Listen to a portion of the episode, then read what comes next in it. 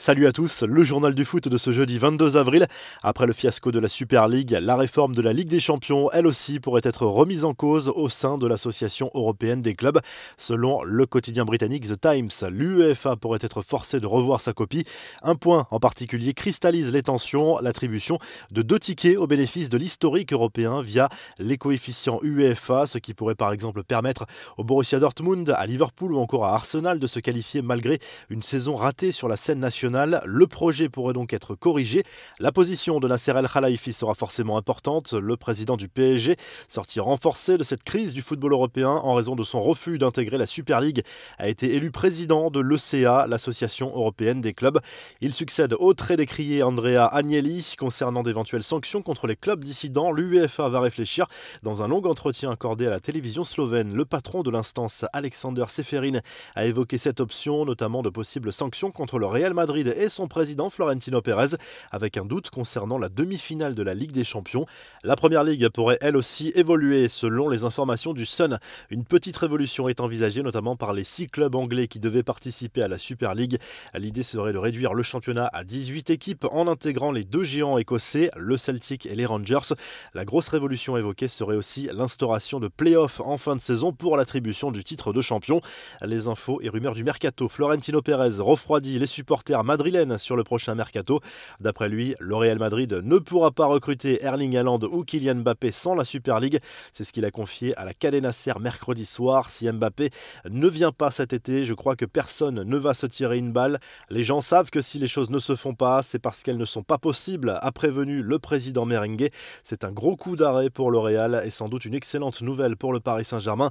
Pérez a de nouveau évoqué son pessimisme pour l'avenir de Sergio Ramos, qu'il considère comme son fils, mais qui qu'il ne pourra sans doute pas garder. Luka Modric, lui, devrait bien prolonger jusqu'en 2022.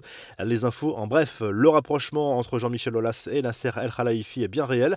Dans un entretien à l'équipe ce jeudi, le président de l'Olympique lyonnais a reconnu avoir douté de la position à prendre au moment du lancement de la Super League, mais le patron de l'OL n'a pas tardé à condamner le projet bien aidé par le président du PSG Nasser El Khelaifi.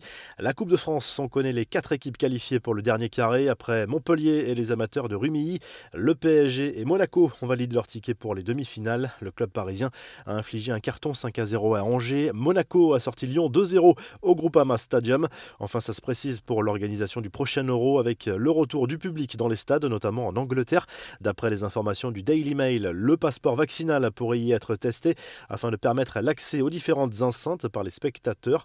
Toujours à propos de l'Euro Bilbao qui avait été sélectionné par l'UEFA pour accueillir des matchs a été recalé finalement. Les conditions sanitaires trop strictes imposées par la ville basque ont fait reculer l'instance. La revue de presse direction l'Espagne où le journal Marca revient très largement sur la victoire du Real Madrid 3-0 mercredi soir sur la pelouse de Cadix en Liga. Le quotidien sportif met en avant Karim Benzema, auteur d'un doublé lors de cette rencontre. Avec l'attaquant français, le Real est une autre équipe, souligne le quotidien sportif. L'Atlético accueille Huesca et le Barça reçoit Retafe ce jeudi soir. Le Mundo Deportivo revient sur le fiasco de la Super League, surtout pour le Barça et le Real Madrid, dernier club résistant et qui croyait dur comme en ce projet. Que dire du président madrilène Florentino Pérez qui sort complètement décrédibilisé de ce fiasco?